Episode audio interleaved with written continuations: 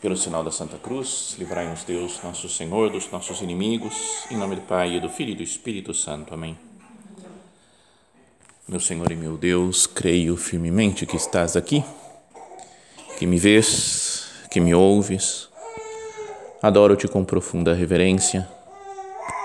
Peço-te perdão dos meus pecados e graça para fazer com fruto este tempo de oração. Minha Mãe Imaculada, são José, meu Pai e Senhor, meu anjo da guarda, intercedei por mim.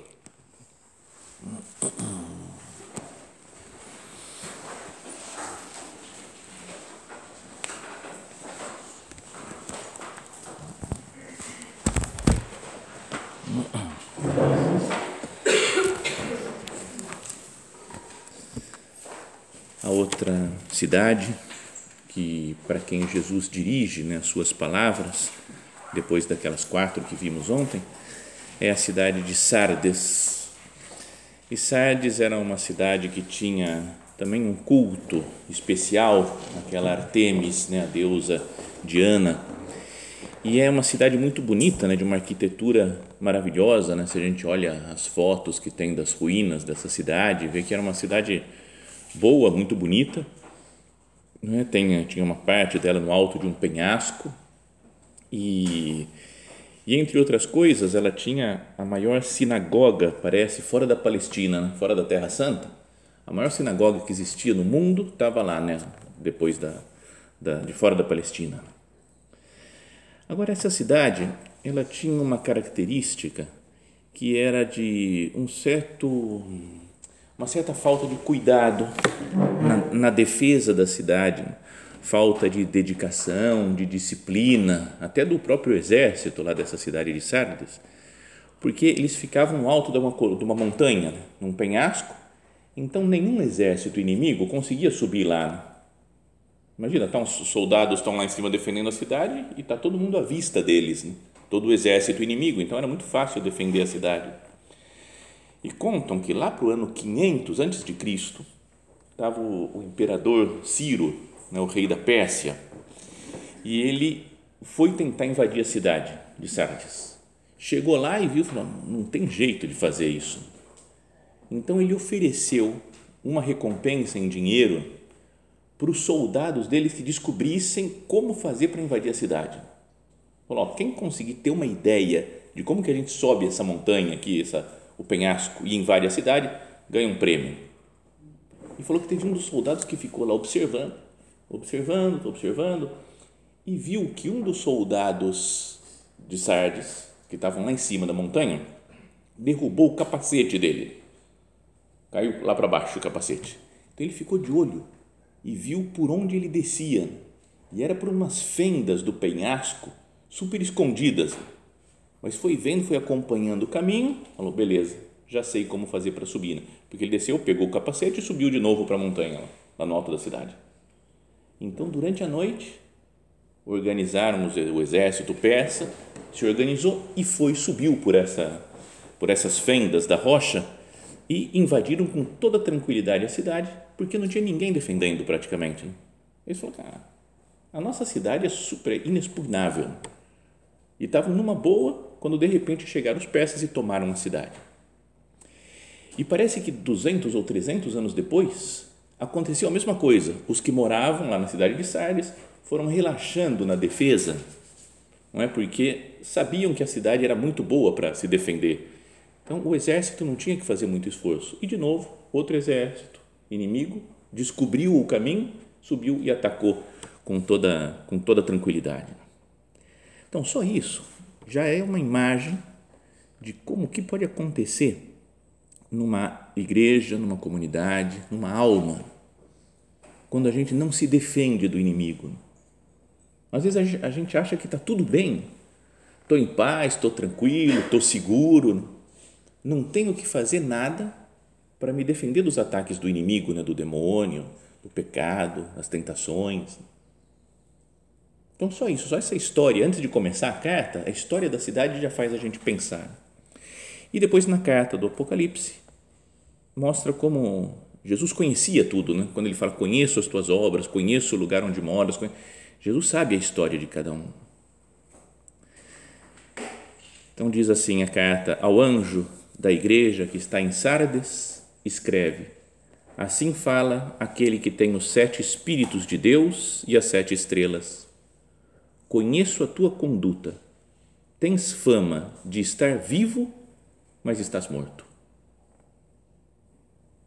Já pensou ouvir isso de Jesus? Né? Se ele falasse para nós agora aqui no retiro, era para arrepiar e estar tá tenso e preocupado o retiro inteiro, né? Não é? Porque já pensou, você tem fama de estar tá vivo, mas você está morta. Nós falamos, mas Jesus, eu, eu rezo sempre, eu procuro cumprir meus deveres, minhas obrigações. Jesus pode falar isso né, para uma igreja, né, para uma comunidade, para uma família, para uma pessoa. Como que anda a minha alma? Né? Às vezes tem pessoas que olham para nós né, de fora e falam, nossa, é uma santa. Né? Meu Deus, essa aqui sim, né? vai na igreja, faz retiro, né? a gente parece super santo, tem uma fama de estar tá vivo, né? super santo. Mas se conhecesse né, a miséria da nossa alma, os nossos pecados, às vezes me assusto até de lembrar essas histórias de santos. Santa Teresa de Ávila, por exemplo, que um dia falou que ela viu o inferno, né? um lugar horrível, uma imagem horripilante. E Jesus falou: é o lugar que estava preparado para você. Né? Você já pensou, cara, se a Santa Teresa tem um lugar no inferno, assim, eu estou perdido, não, eu estou perdido. O outro era, acho que o São Cura d'Ars, né, São João Maria Vianney, que uma vez pediu para se conhecer, falou, Jesus, me mostra como eu sou mesmo, como você me vê, e viu uma imagem tão horrível dele, que ele falou, não, não, não, para, para, para, para não, não quero mais ver nada, não, está tudo certo, deixa, confio no teu perdão, na tua misericórdia. Então, algo parecido acontece conosco, né? não para que a gente fique hum, assustado, né, preocupado, mas que tenhamos um desejo de conversão. Tens fama de estar vivo, mas estás morto. E aí Jesus fala: vigia. Talvez recordando essa história até da cidade de Sardes, né? vigia, não fica dormindo aí tranquilo, sem problemas. Vigia reaviva o que te resta e que estava para morrer, pois não acho perfeitas aos olhos de Deus as tuas obras. As nossas obras são são perfeitas ao, ao, aos olhos de Deus. Não é perfeita que não tem erro nenhum, mas que eu faço com faço com amor, com empenho as coisas que eu tenho que fazer, ou faço com relaxo, assim como como esses soldados lá que defendiam e mal defendiam a cidade de Sardes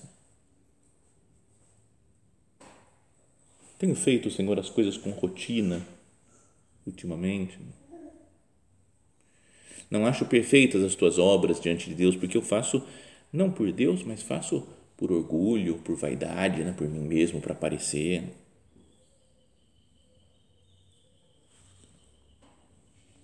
E com a Sardes, né? a cidade de Sardes, da época que Jesus escreve isso, a situação era mais ou menos que ele que estava todo mundo meio meio largado assim, do mesmo modo que os soldados antes estavam largados, né, não, não se, esforçavam por defender a cidade. Lá em Sardes, parece que a linha geral, assim, né, se a gente vai vendo, né, vai acompanhando, entrando nas, nas escavações da cidade, vai vendo que parece que todo mundo queria ficar bem com todo mundo.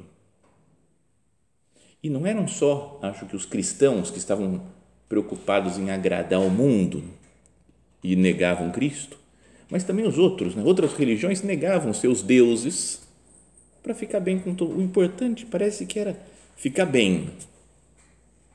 Também por isso, né, que falam que parece estar vivo, mas estás morto. Cada um com seu Deus e negam a verdade.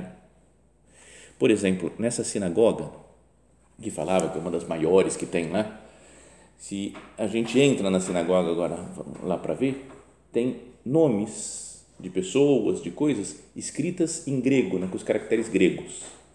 Então você fala, para um judeu que defendia a fé judaica, dentro da sinagoga ainda por cima, escrito coisas em grego, fala, que mistura é essa, né, que não existe em outras partes, em outros lugares. Parece que dentro da sinagoga também tem desenhos de águia, da águia romana, lá, que era símbolo do imperador romano. Então você fala, cara, sabe, tudo uma mistureba né, de coisas.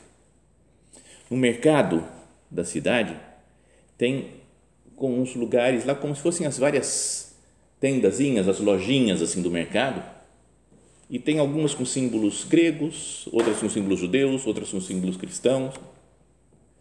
Em princípio, você fala, nossa, que bonito, né? Vivem todos em paz, né? serenamente, não tinha tanta guerra, parece, o pessoal está de boa. Mas para participar, para poder ter uma loja lá no mercado, você teria que, talvez, é, prestar culto, né? culto a outros deuses. Nas outras cidades em que os cristãos eram firmes, eles não tinham direito nenhum né, de, de comprar, de vender, de fazer isso, de fazer aquilo. Aqui parece que ninguém era perseguido, porque todo mundo era conivente com tudo. Né? Sabe, vale tudo. Eu estou lá no alto da montanha, sabe? eu estou de boa, eu não quero rolo, não quero complicação com ninguém, eu não vou nem defender a cidade, não vou defender minha fé, não vou defender a religião, deixa, né? vamos tocando as coisas. Parece algo, diria, bonito nessa né? essa paz entre todos, né? mas tem algo de, de talvez negar a verdade que pode assustar. Né? Esses dias, não sei se vocês viram agora, depois que morreu, já citei até essa coisa em outras meditações, esse texto, que eu vou falar agora, mas gostei muito dele, faz, ajuda a meditar. Mas há dois meses, né, quando faleceu o Papa Bento XVI, começaram a sair várias coisas, né? notícias, livros a favor, livros contra, livros agora é a verdade, agora não sei o que, tá, um monte de, de rolos. Né? Então eu comecei a ler uns, mas falar, ah, não, isso aqui é bobagem, isso é bobagem. Mas tem um que é do próprio Papa Bento XVI. Anotações que ele foi fazendo depois que ele deixou de ser Papa, que ele renunciou, nesses quase 10 anos, ele foi escrevendo coisas para alguma conferência, ou textos mesmo dele para ele pensar, e falou para um, um amigo lá que queria publicar, falou, só depois da minha morte, para não causar mais rolo, né? eu vou falar uns negócios, vai ter gente que não vai gostar, vai sair briga, depois que eu morrer, pode publicar. E de fato, depois que morreu, publicou esses textos. E logo no começo, o primeiro texto dele fala assim: o ressuscitado, Jesus, né, encarregou os seus apóstolos e através deles os discípulos de todos os tempos de levar a sua palavra até os confins da terra e fazer dos homens os seus discípulos. Lembra Jesus subindo ao céu? Falou: Ide pelo mundo inteiro, pregai o evangelho a toda criatura, ensinando a observar o que eu vos mandei, batizando-os em nome do Pai, do Filho e do Espírito Santo. Então ele fala claramente, dá um mandato missionário para os apóstolos: vai para o mundo inteiro e prega o evangelho, porque isso é a verdade de Deus. Continua o Papa o Concílio Vaticano II, retomando uma tradição presente ao longo dos séculos, pôs em evidência as profundas razões desta tarefa missionária e assim confiou com e assim a confiou com renovada força à igreja de hoje. Então o Concílio também Vaticano II também falou, pessoal, vamos fazer apostolado, vamos pregar, né, tarefa missionária da igreja, né, de levar Cristo para todos os ambientes. E aí o Papa falava, mas ainda vale a pena? Muitos se perguntam dentro e fora da igreja: vale a pena pregar o Evangelho? A missão ainda é relevante hoje? Não seria mais apropriado nos encontrarmos no diálogo entre as religiões e juntos servirmos à causa da paz no mundo? É tentador isso, né? Você fala, Pô, vamos viver todo mundo bem, vai? Vamos viver em paz no mundo, tá tudo certo, tudo tranquilo é como vivia o pessoal em Sardes, mais ou menos, né?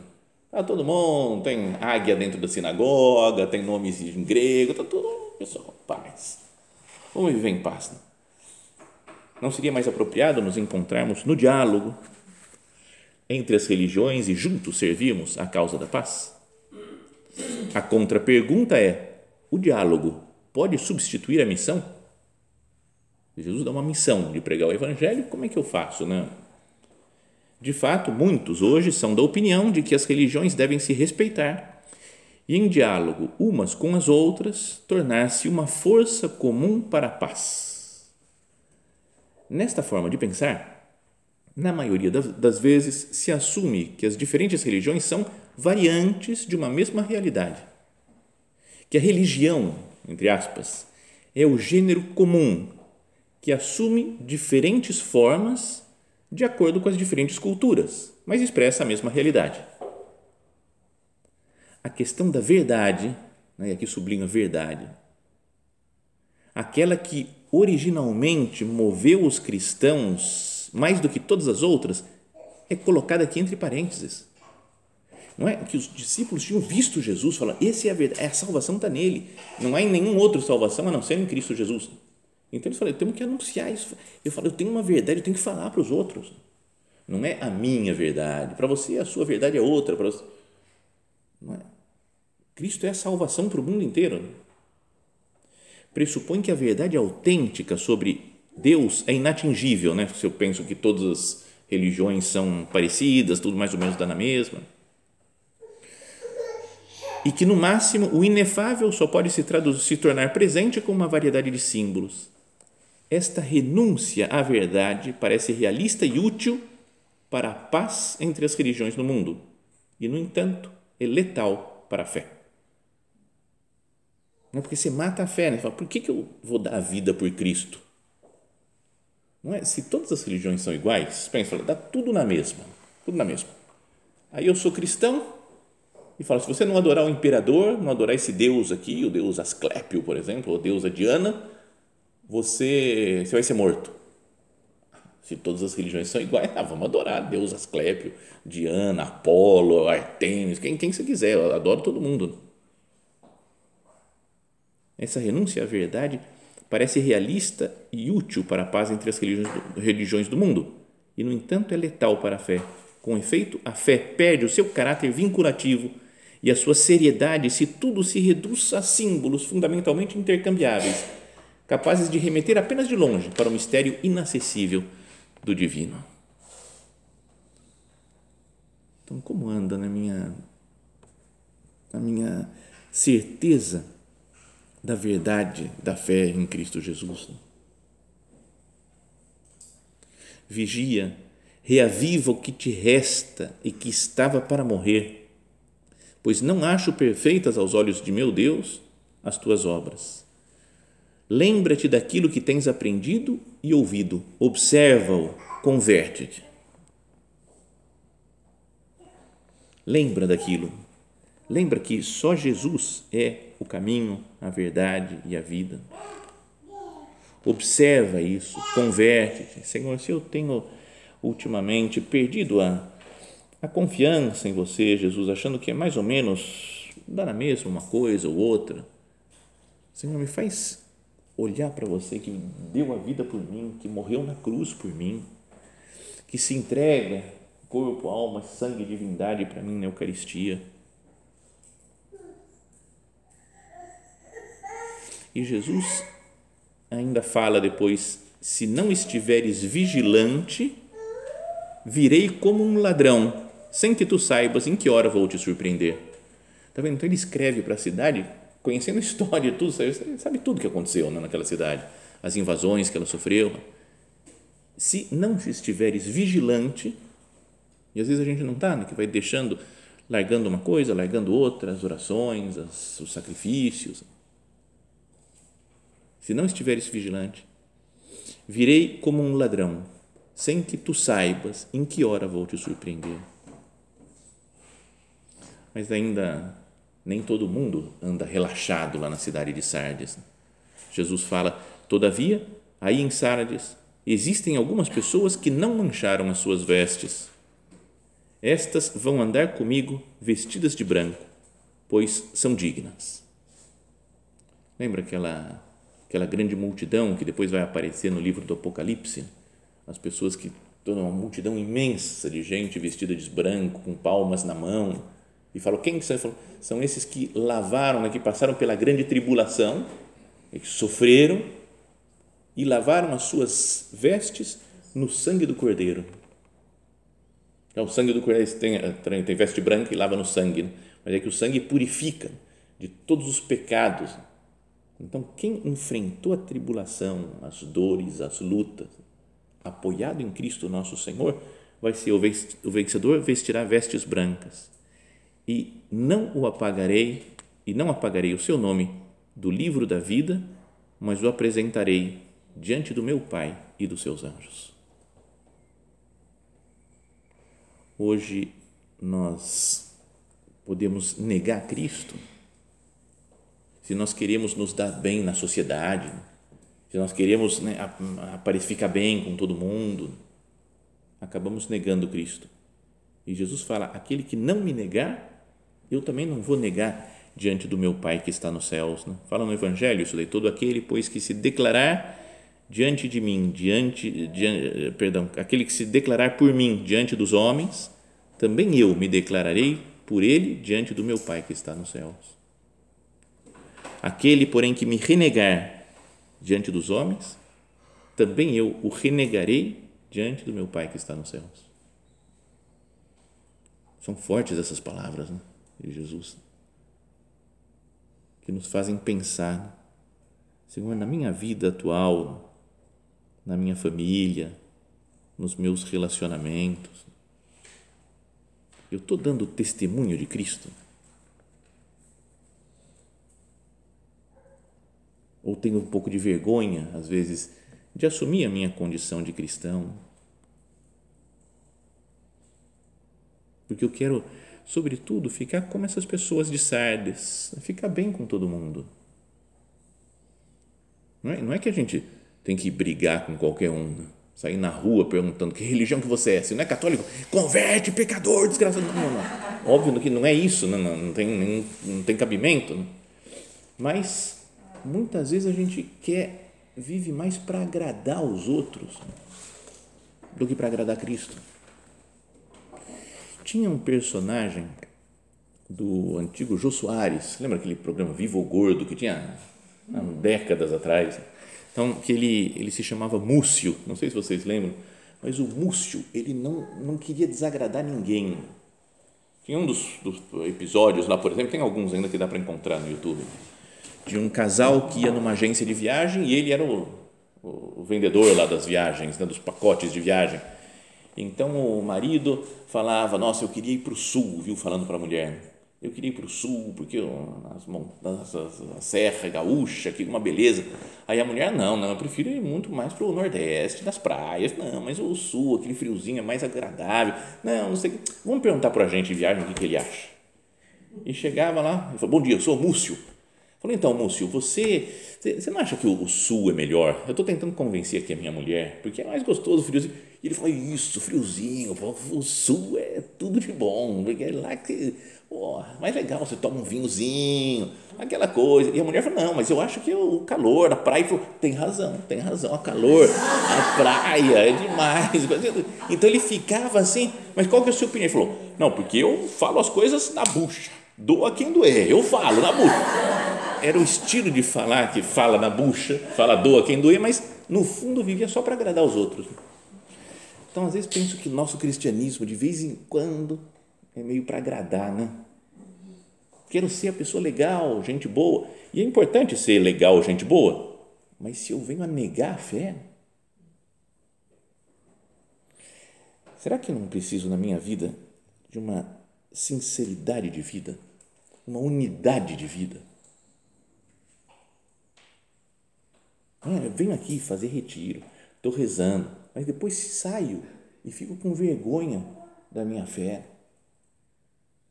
Também já contei isso, uma vez eu vim aqui, nessa mesma casa, há milênios mais ou menos, né? foi em 88, acho que foi, então faz tempo isso daqui. Né?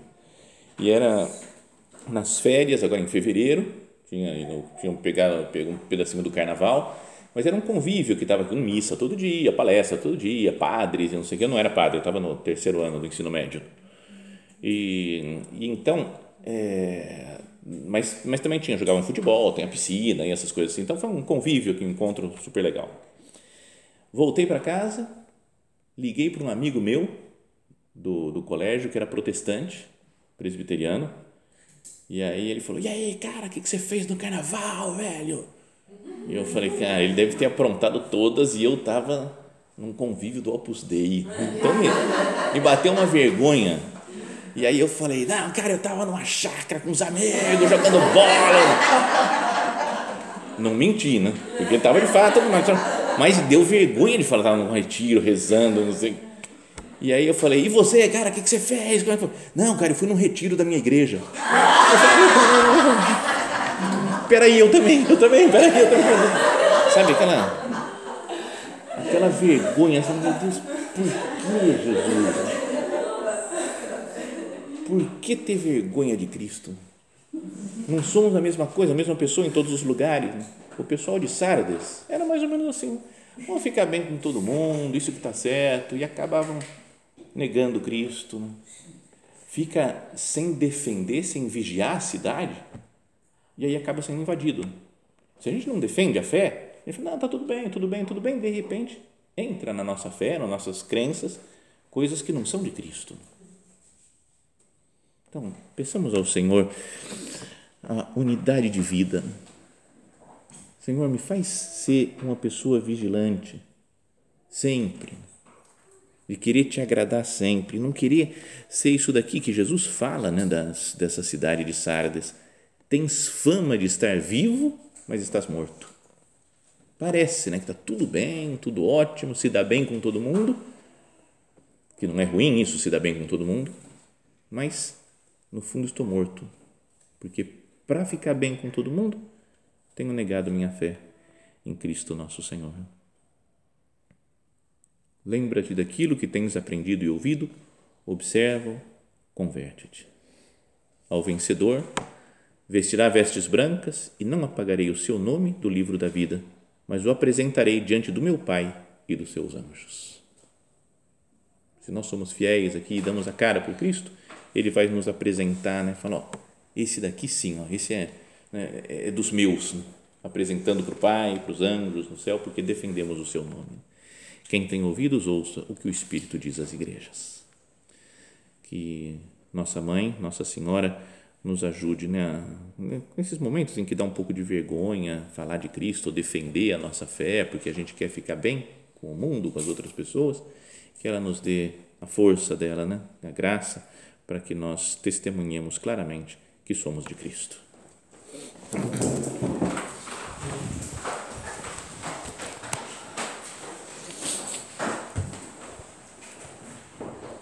Dou-te graças, meu Deus, pelos bons propósitos, afetos e inspirações que me comunicaste nesta meditação. Peço-te ajuda para os pôr em prática.